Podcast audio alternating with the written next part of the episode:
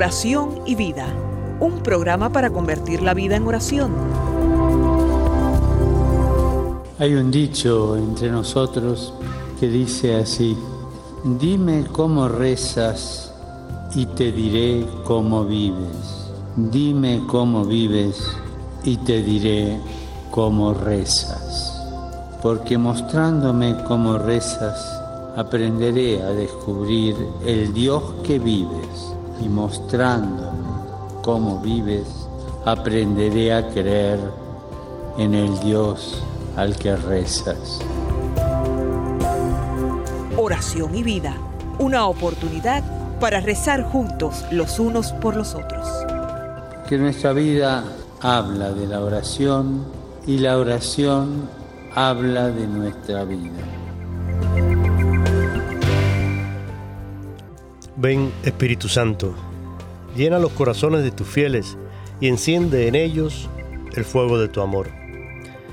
Envía Señor tu Espíritu Creador y renueva la faz de la tierra. Oh Dios, que has iluminado los corazones de tus hijos con la luz del Espíritu Santo, haznos dóciles a sus inspiraciones para gustar siempre el bien y gozar de su consuelo. Te lo pedimos por Jesucristo nuestro Señor. Amén.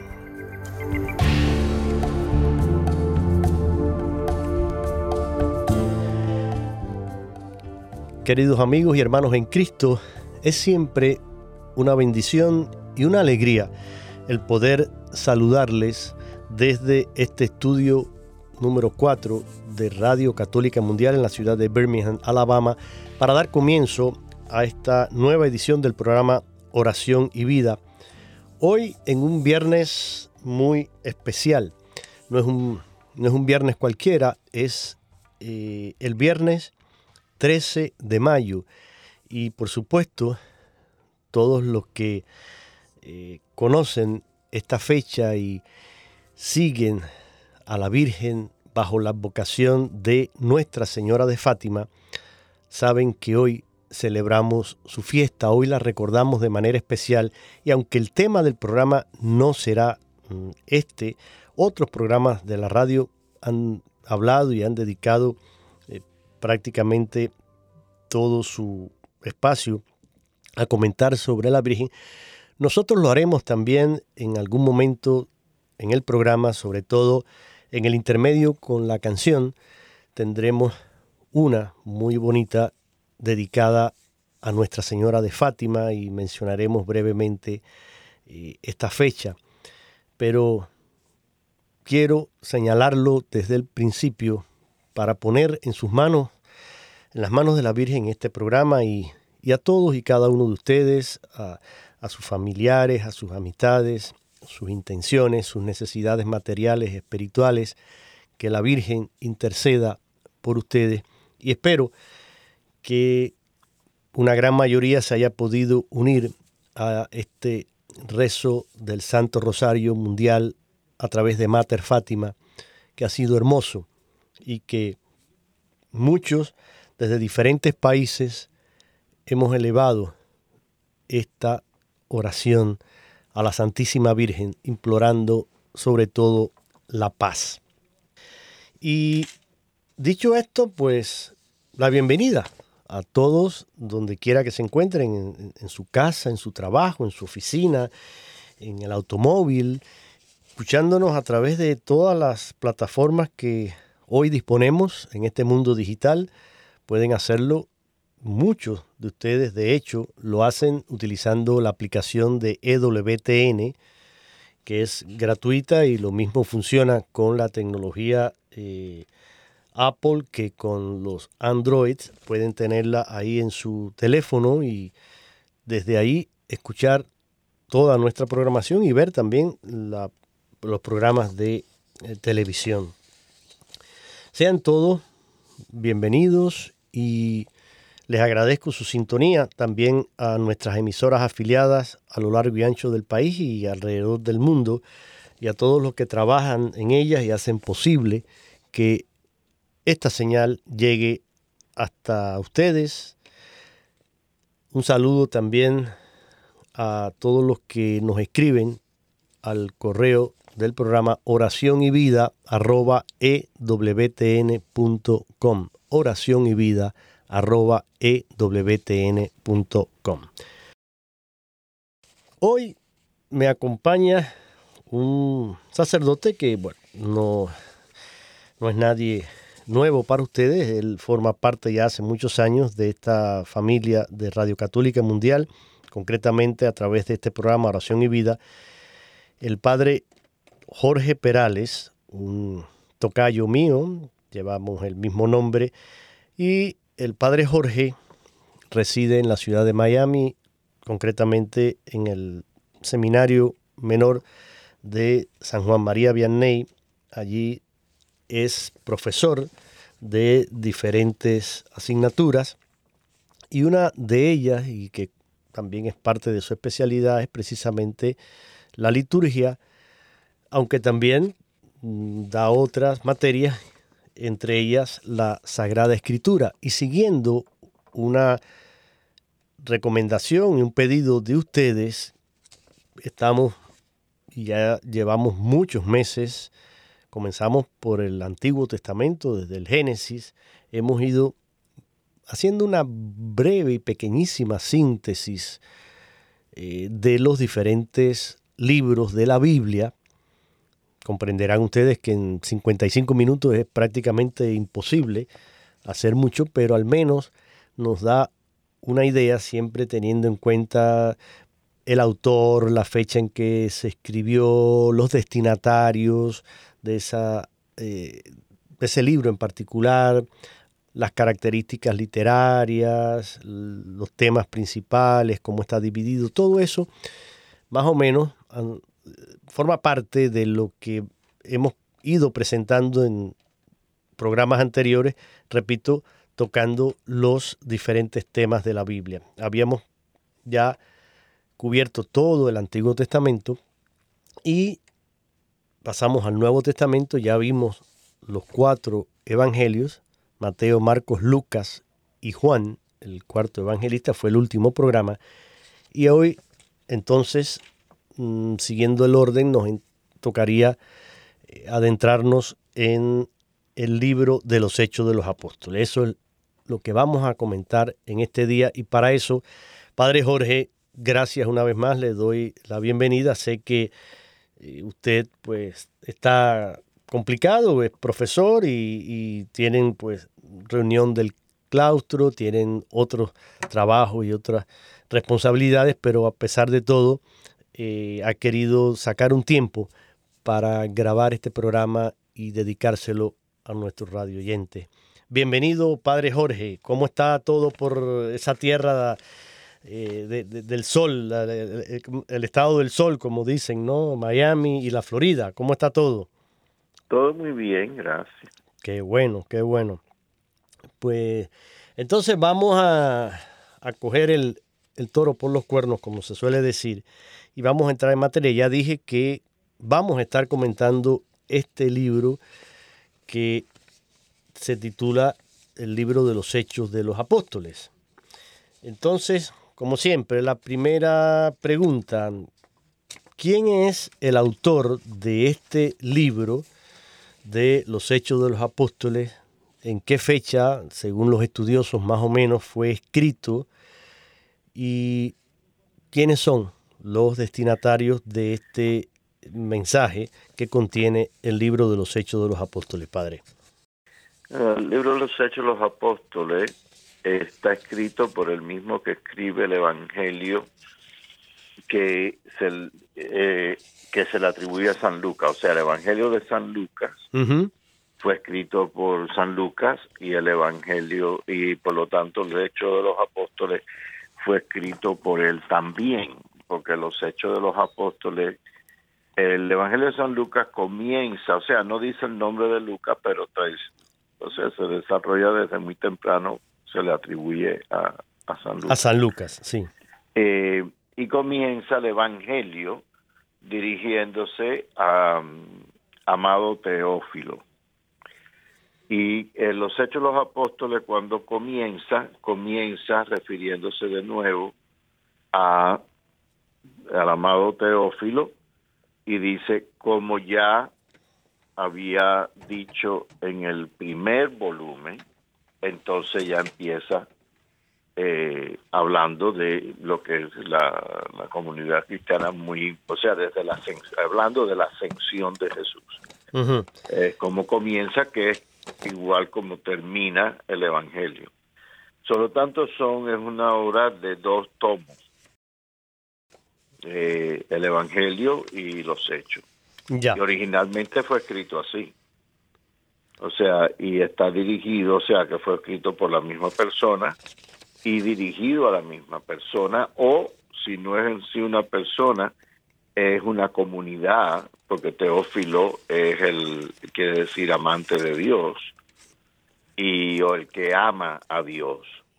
Y por lo tanto, pudiera haber estado dirigiendo a una comunidad como la comunidad que ama a Dios o a, a, un, a un hombre que se llamaba Teófilo, también puede ser.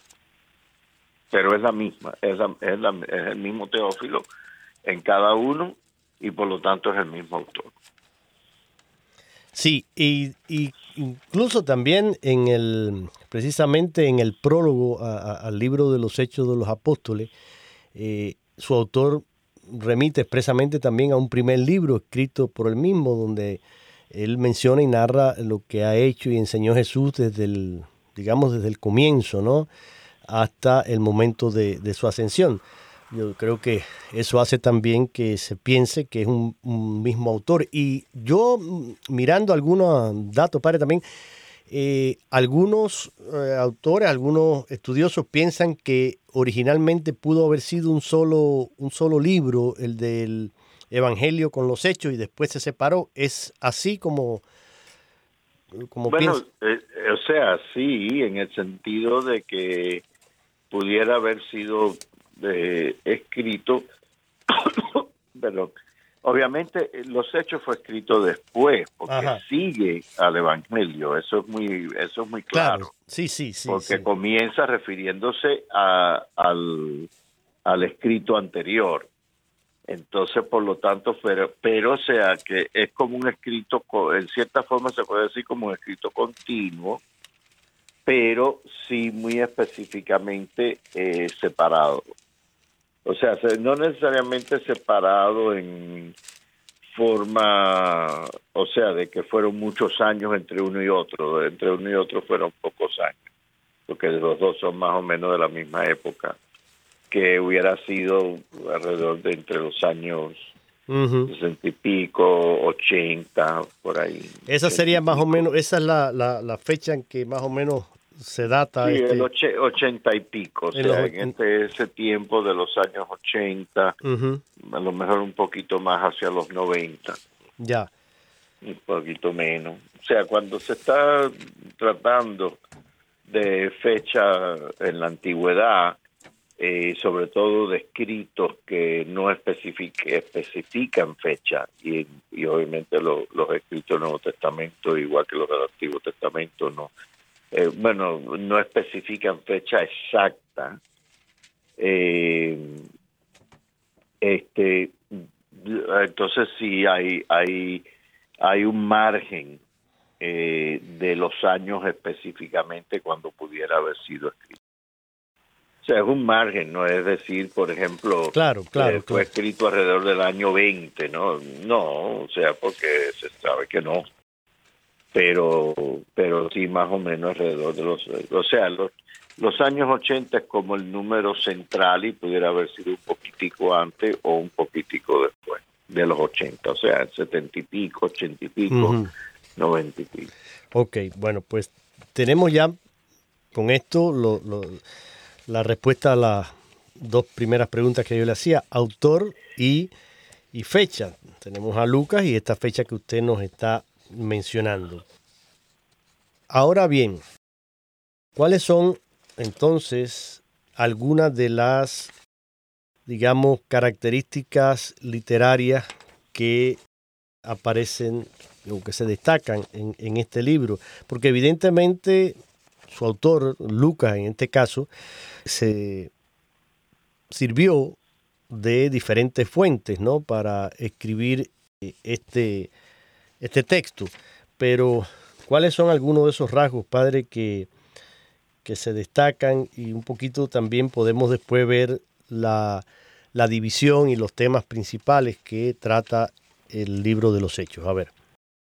No, principalmente eh, comienza con la ascensión, muy específicamente especificando la ascensión en el Monte de los Olivos y 40 días después de la resurrección.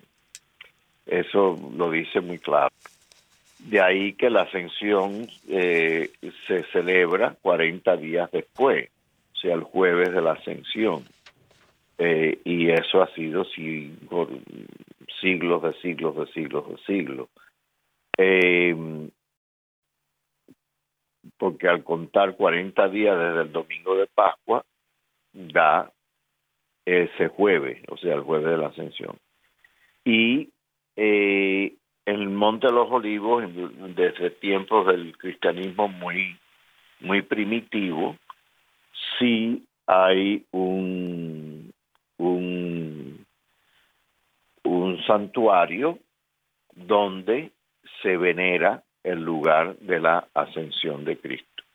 Y es, en el Monte de los Olivos, pero es hacia arriba del monte, no en la parte más bien de abajo donde está eh, sino más arriba, más hacia lo que es la, la, la loma en sí. Porque obviamente la ascensión al Señor al subir al cielo tiene toda la connotación de que, es un, que sube a lo alto desde un lugar alto. Y tiene todo el aspecto también que se ve desde el Antiguo Testamento como Dios se manifiesta en, en montañas. O sea, el monte Sinaí, sí, sí. específicamente, eh, el, eh, hay distintos eh, montañas, o sea, el Monte Carmelo, etcétera. Eh, y también el Nuevo Testamento, muy específicamente, eh, todas las veces que Cristo va al Monte de los Olivos, que queda al, cruzar Jerusalén, y también el Monte de la Transfiguración. Y obviamente Cristo cuando habla el sermón de la de, la montaña se llama así el sermón de la montaña porque sube a la montaña y se sienta y en parte todo eso era eh, eh, bueno el sermón de la montaña es que sí sube más alto de donde está la muchedumbre para que lo puedan oír. Ya Padre, entonces, claro, lleva toda una serie de, de significados, ¿no? Además de eso, pero sí tiene eso también. Y por lo tanto, el, subir al Monte de los Olivos eh, sí tiene toda una serie de significados, o sea, es, es al, eh, al cruzar Jerusalén, o sea, está enfrente de Jerusalén, la ciudad santa, eh, está y es el, el lugar alto de la manifestación, diríamos, eh, culminante ¿no? De, Cristo resucitado cuando asciende al Padre. Sí. Y así es que comienza los hechos de los apóstoles. Ya. Según el, este librito de lecciones bíblicas, que es una, una guía práctica muy breve, muy resumida, muy concisa, para eh, el conocimiento de la Biblia, escrito por José Miguel Miranda, cuando hace eh, referencia aquí al libro de los Hechos de los Apóstoles en cuanto a lo que es contenido eh, doctrinal y propósito. Él resume estos cuatro valores o contenidos. Yo los voy a mencionar tal cual y usted después pues los puede ampliar y comentar. Él dice que podríamos decir que el contenido doctrinal de este libro se basa en cuatro aspectos. Dice él, uno histórico, otro doctrinal, otro apologético y otro biográfico. Dice, como valor histórico, Hechos es la continuación del relato comenzado por Lucas, ya vimos que era el autor, pues él dice es como la continuación de ese relato que comienza Lucas en su Evangelio. Basta comparar ambos prólogos para que nos demos cuenta de esto. Lo que allí comenzó a obrar Jesús personalmente se complementa aquí por medio de sus discípulos, gracias a la acción constante y clarísima de su Espíritu, del Espíritu Santo.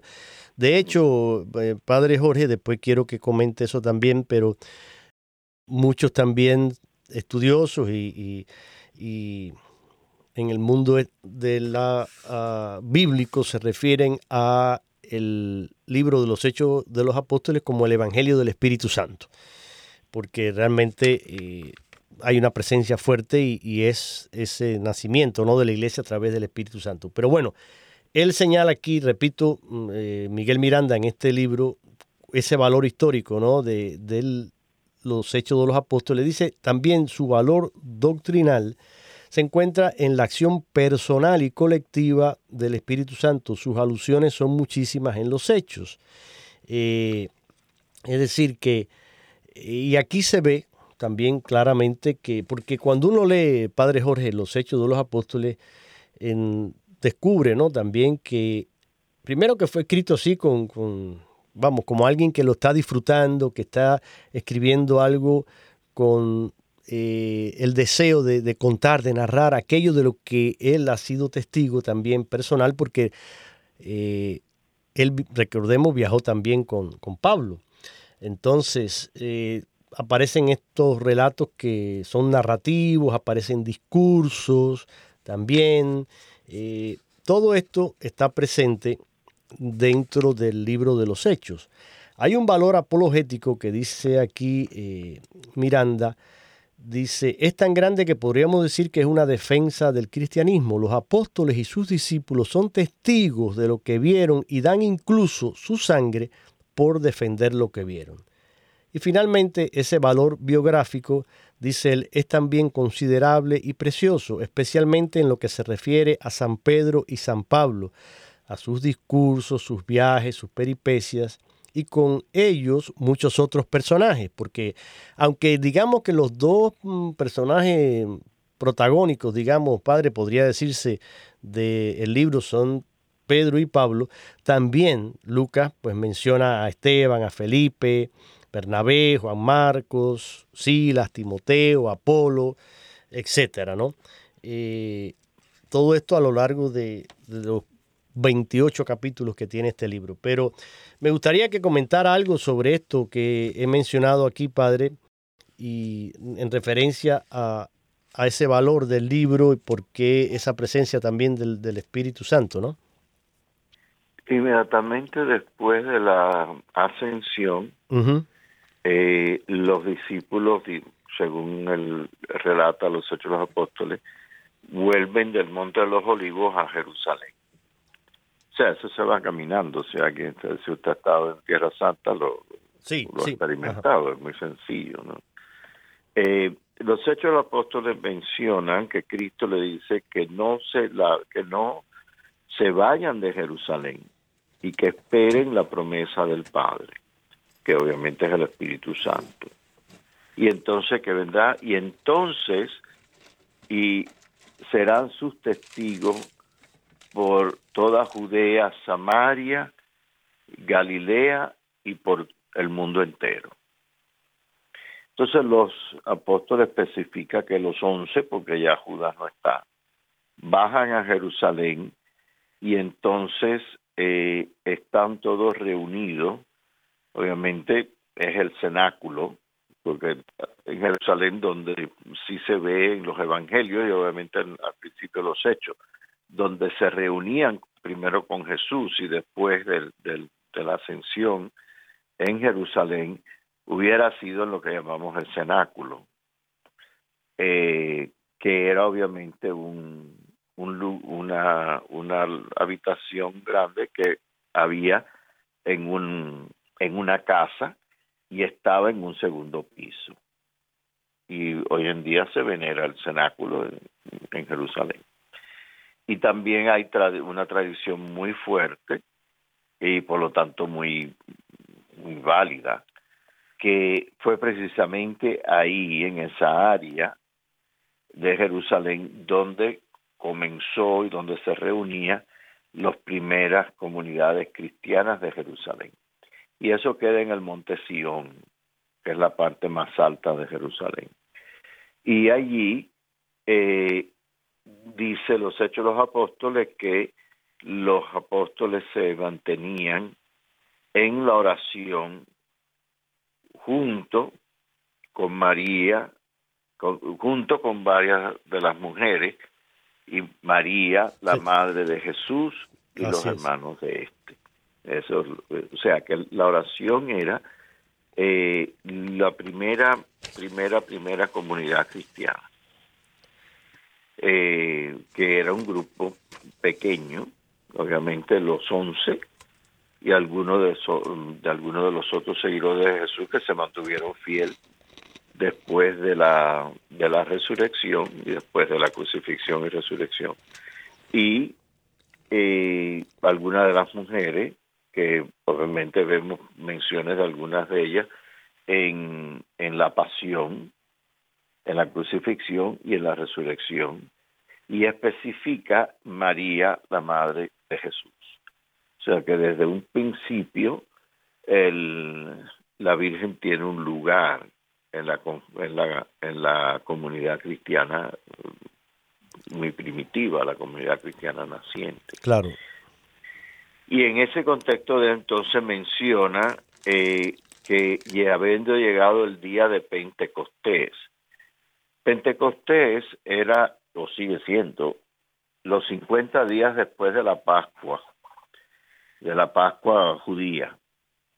Y era, eh, se celebraba 50 días porque después de la Pascua, la Pascua se celebraba específicamente por siete días.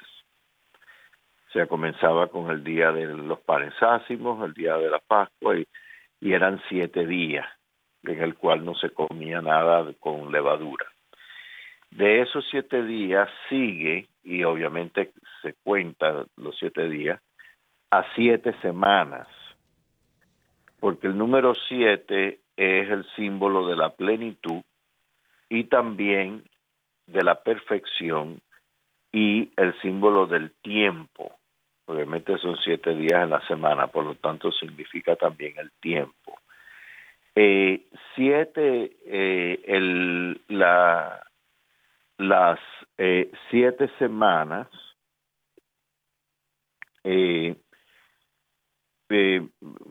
son, obviamente, la ese significado de la del tiempo y la plenitud de los tiempos, porque se repite 7 por 7, etcétera, a 49, ¿no? Pero entonces Pentecostés no es el número del día 49, sino es el día 50. O sea que es un día más allá del tiempo. ¿Y qué significado tiene entonces así, Padre? Es el tiempo del, de la eternidad. Entonces, por lo tanto, es el tiempo de Dios, el tiempo de, del reino. Claro. Y tiene el significado, obviamente, llegado a su plenitud en el cristianismo, es el tiempo en que ya está más allá del tiempo, porque Cristo resucitado está más allá del tiempo. Y por lo tanto es significativo también, como dice el Evangelio de San Juan, cuando eh, Jesús viene en medio de los apóstoles y Tomás estaba con ellos, comienza diciendo ocho días después, porque el octavo día es ese significado de que ya es el tiempo de la eternidad y por lo tanto el tiempo del rey. Entonces Pentecostés, en esa plenitud de los tiempos, en el cual también entra en la eternidad, es que el Espíritu Santo desciende sobre la iglesia que, que, comienza y nace, o realidad no, nace en sí del costado abierto de Cristo en la cruz. O sea, cuando el soldado traspasa el costado de Cristo y se abre el costado de Cristo y sale sangre y agua, eso siempre se ve y se interpreta como el nacimiento de la iglesia, en que en la sangre se ve el sacramento de la Eucaristía y en el agua el sacramento del bautismo y el, el costado abierto de Cristo como Cristo que es el nuevo Adán, el costado abierto nace su esposa la iglesia. Exacto. Como del costado abierto del primer Adán, Dios saca la, la costilla y forma a Eva, su esposa. Ahora que usted está mencionando esto de la iglesia, el nacimiento de la iglesia, eh, precisamente eh, hay que tener en cuenta que Lucas no es eh, un simple cronista, ¿no? Que, que, pretende, digamos, escribir la historia completa de los orígenes del cristianismo y la penetración del cristianismo dentro del mundo pagano. La finalidad que busca Lucas con su libro es precisamente poner de manifiesto esa acción del Espíritu que usted estaba mencionando y que va edificando la iglesia por medio de la predicación de los apóstoles y que hace fructificar la palabra de Dios en lugares que son cada vez más lejanos.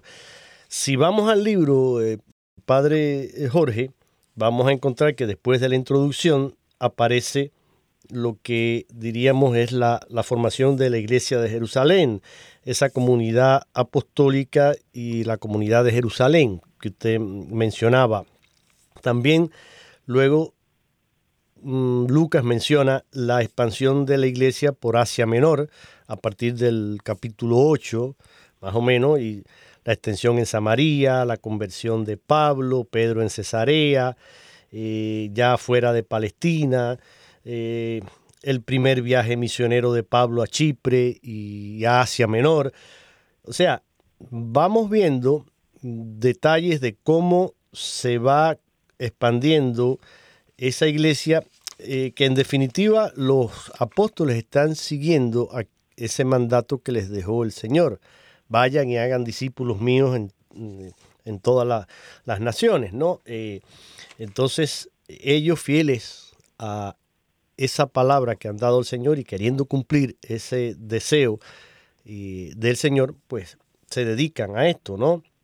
Luego aparece la asamblea en Jerusalén y también la expansión al mundo griego, porque recordemos, mm, Padre, que hay un segundo viaje de Pablo, donde visita Grecia, y un tercer viaje, donde va hasta Asia Menor, y luego de Jerusalén hasta Roma, donde ya Pablo también en Jerusalén, en Cesarea, y regresa hasta, hasta Roma.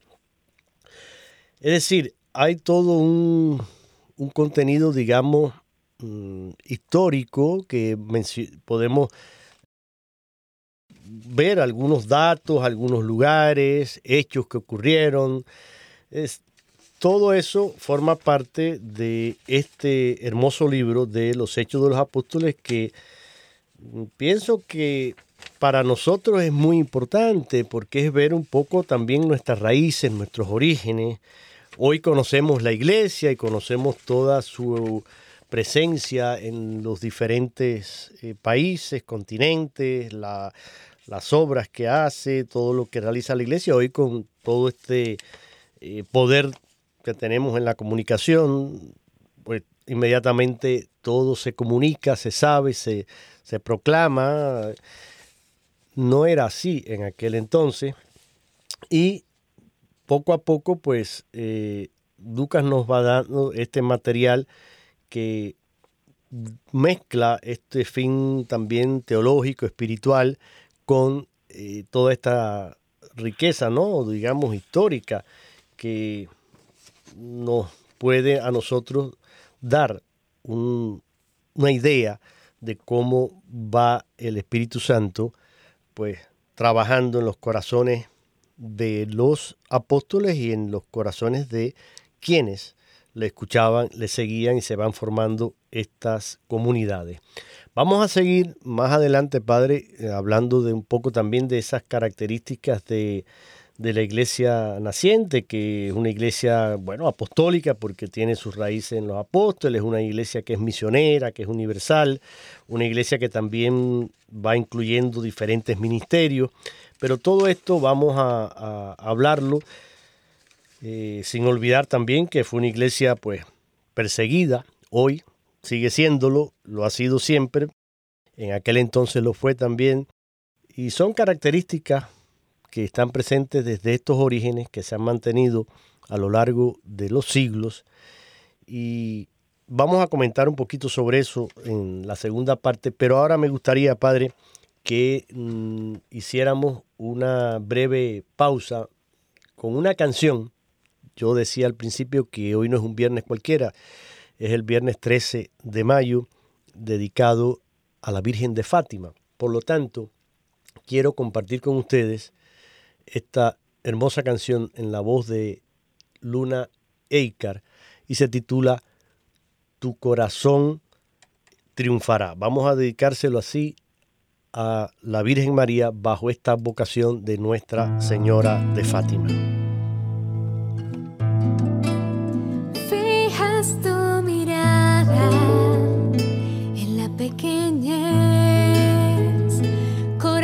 Inocente que atrae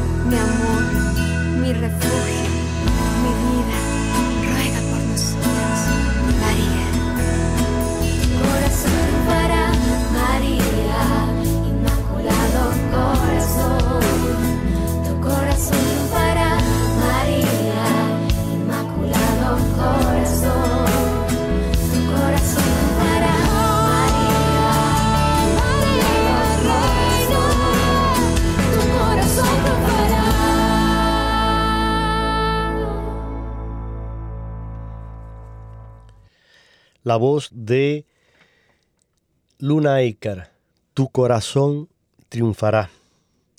Y ojalá sea así. Dios permita que el corazón inmaculado de María siga reinando en el mundo y siga, con- continúe produciendo abundantes frutos de conversión en los corazones de quienes la reciben y quienes le ofrecen el Santo Rosario como lo pidió ella a estos tres pastorcitos, Lucía, Jacinta y Francisco, que eran primos y solían llevar las ovejas allí en, en Portugal, en esta zona de Cova da Iría, y un día, como hoy, un 13 de mayo, se les apareció tuvo esta relación y este contacto con ellos y les pidió encarecidamente que rezaran el Santo Rosario.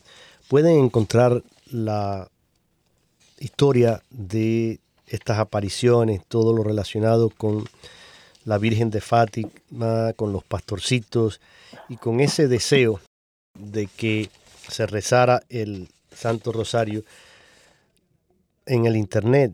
Eh, Hay muchos libros también escritos sobre este tema y sería hermoso que lo pudieran leer, lo pudieran conocer. Y hoy, si no pudiste eh, unirte más temprano al rezo del Santo Rosario a través de Mater Fátima, este movimiento mariano que dirige el padre Héctor Ramírez, quien fuera capellán durante cuatro años allí en el santuario de, la Virgen de Fátima en Portugal y que pues después inició esto y ha visitado varios países alrededor del mundo promoviendo la devoción a la Santísima Virgen y promoviendo el rezo del Santo Rosario. Si no lo pudiste hacer hoy en la mañana, pues todavía estás a tiempo. Puedes hacerlo y qué bueno si lo hicieras en familia, se reunieran los padres con los hijos y rezaran hoy un rosario a la Virgen y buscaran pues regalarle esa flor espiritual a María y alegrar el corazón de María. Que así lo podamos hacer todo, Padre Roberto. Antes de irnos a esta pausa, yo le mencionaba que la iglesia, bueno, aquí eh, aparece, ¿no? En el libro de los hechos, ¿no?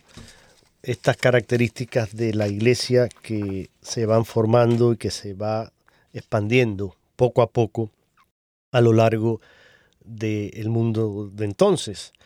Y entre esas características yo mencionaba que era una iglesia misionera universal porque se va proyectando bajo ese impulso del Espíritu fuera ya de Jerusalén y de Palestina. Es una iglesia que va eh, con una misión para que todos los hombres tengan la posibilidad de recibir esa buena nueva de- del Evangelio. Y una iglesia que también, repito, es ministerial porque cada uno es escogido según la llamada de Dios y las cualidades personales. Ahí vamos a encontrar diáconos, eh, misioneros, responsables de la comunidad, etcétera. Por supuesto, Padre Roberto, que es una iglesia apostólica, porque todo servicio o ministerio tiene como centro y punto de referencia a los apóstoles. Por eso los siete diáconos son, eh, son presentados precisamente a los apóstoles, que son quienes les imponen las manos y las decisiones del concilio de Jerusalén pues son eh, avaladas, ratificadas por Pedro, por Santiago, Pablo que sube varias veces a Jerusalén para confrontar su fe y su predicación con Pedro, los apóstoles que son quienes mm, promueven y garantizan esa unidad, ¿no? esa verdad y esa unidad dentro de la iglesia. Y van creciendo las comunidades y los, los apóstoles van eh, eligiendo responsables y diferentes misiones que les van encargando para mm, acompañar este nacimiento y este crecimiento de la iglesia. Pero también, Padre Roberto, es una iglesia que es perseguida y probada desde el inicio, ¿no? Eh, pero sin embargo, es una iglesia que, a pesar de todas las dificultades, de todas las persecuciones, y se mantiene firme, se mantiene valiente y recibe esa fuerza del Espíritu para dar testimonio, perseguida por romanos, por paganos, por eh, diferentes eh, adversarios, sin embargo, ha llegado hasta nuestros días. Entonces, hoy creo que leer este libro, volver a él y, poder eh, encontrar ahí toda esta riqueza nos puede servir también a nosotros, Padre, porque la iglesia sigue siendo hoy perseguida, criticada, enjuiciada, y podemos encontrar fortaleza ¿no? y, y valentía en un texto como este. ¿Qué nos quiere comentar sobre todo esto?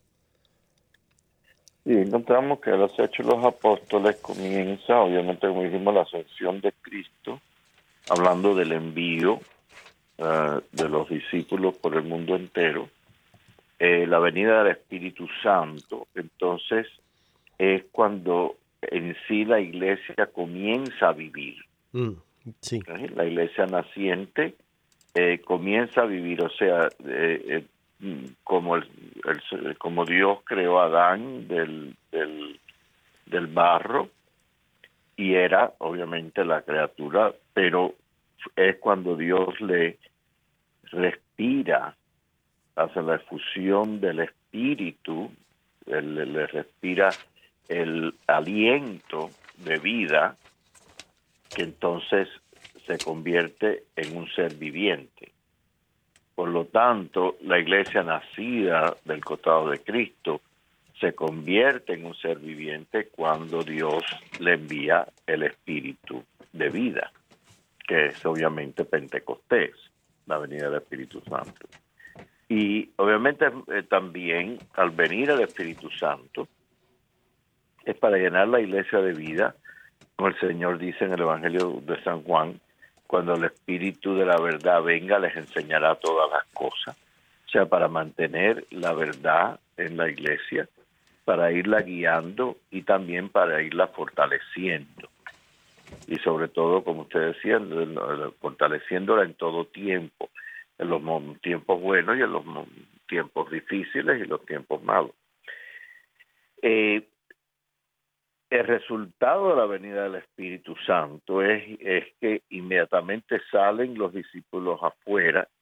Habla los hechos de los apóstoles que hay una gran multitud, porque eran los judíos que habían venido a celebrar el Pentecostés y se celebraba en el Monte Sión. Y, eh, Pedro, en medio de todo, empieza a proclamar a Cristo y les habla de la muerte y resurrección de Cristo. Y entonces los hechos nos dicen que le dicen a Pedro qué tenemos que hacer y la respuesta de Pedro es arrepiéntanse y sean bautizados y nos dicen los hechos que aquel día fueron unos 300 mil, perdón, unos 3 mil, unos 3 mil que fueron añadidos. Y de ahí entonces vemos, como los hechos de los apóstoles, se ven la predicación de los apóstoles y de sus discípulos de el misterio de salvación, la muerte y resurrección de Cristo y el perdón de los pecados. Pero con el perdón de los pecados viene la renovación de vida, la conversión de vida ¿eh? y el bautismo. Eh, los Hechos de los Apóstoles sí se concentra la primera parte de los Hechos de los Apóstoles hasta el capítulo 15 eh, se concentra en San Pedro. San Pedro es la figura eh, principal que va uniendo toda esa sección. Del capítulo 15 en adelante se concentra en San Pablo hasta el final. Sí. Es verdad que la conversión de Pablo y algunas referencias a Pablo ocurren antes del capítulo 15, pero es el capítulo 15 donde ya sí es más definitivo y se concentra en, en San Pablo. También al, hacia el principio de los Hechos de los Apóstoles resalta el martirio de Esteban. No solo el relato del martirio de Esteban, sino también que después del martirio de Esteban hay varias referencias a la persecución que se desata contra los cristianos después del martirio de Esteban. Y la persecución, y entonces esa, esa persecución lleva a el relato de Pablo o Saulo en ese momento, que va en camino a Damasco para apresar a los judíos que creían en Cristo, o sea, los judíos cristianos. Y en, ese camino a Damasco, obviamente, donde él eh, tiene su conversión, su gran conversión, que, el Señor se le presenta, se le aparece. Y, y Pablo se convierte. Pero sigue siendo Pedro la figura central y después se convierte en Pablo. También se ve eh, sobre todo la cuestión de la proclamación del Evangelio en distintos lugares, principalmente a través del Medio Oriente, lo que era el Medio Oriente y Grecia, en toda aquella época. Y después sí, Pablo es llevado preso a Roma y por lo tanto termina en Roma los hechos de los apóstoles con Pablo en Roma. O sea, los Hechos Apóstoles comienza en Jerusalén y termina en Roma. Y en el camino sí menciona muchos lugares, um, la mayoría obviamente lugares principales o centrales o importantes o, o lugares en, en la ruta de distintas áreas donde eh, se va predicando el Evangelio. Eh, se ve la centralidad e importancia también de Antioquía. Ya. Eh, inclusive dice que fue en Antioquía a donde los discípulos primero empezaron a llamarle cristianos. Y los que empezaron a llamar cristianos, que quiere decir seguidores de Cristo, no fueron los mismos cristianos, fueron los paganos, que los veían que eran seguidores de Cristo y los oían hablar de Cristo, entonces empezaron a referirse a ellos como cristianos y así se ha quedado hasta el día de hoy. Excelente, padre. Mire, estamos ya eh, prácticamente en el minuto final. Le pido, por favor, pues su bendición en este día y quizás un, eh, un último y brevísimo mensaje hoy que es el Día de la Virgen. ¿Qué, qué quisiera dejarle como mensaje a nuestros radioescuchas? Eso ante todo lo mismo que vemos los hechos de los apóstoles, que la iglesia estaba unida en oración junto con María, la Madre de Jesús. O sea que nuestra vida, o sea, la iglesia comienza junto con María, la Madre de Jesús. O sea que nuestra vida cristiana completa es junto con María, la Madre de Jesús. Dejando que ella nos guíe, que nos sostenga, que nos mantenga y que ruegue por nosotros. También un detalle, los hechos, si se fijan, los hechos de los apóstoles se lee completo durante el tiempo pascual en el cual estamos ahora. Exacto, qué bueno que lo ha dicho ya, aunque sea en los segundos finales, pero sí, lo estamos escuchando. Denos la bendición, Padre. Que Dios los bendiga y la Virgen los acompañe. Amén. Nuestra próxima cita, con el favor de Dios, será el próximo viernes. Y como dijo el Padre, sigamos construyendo la iglesia, sigamos siendo testigos fieles de Cristo en medio del mundo y hagámoslo junto a María, nuestra Madre. Hasta el próximo viernes, si Dios lo permite.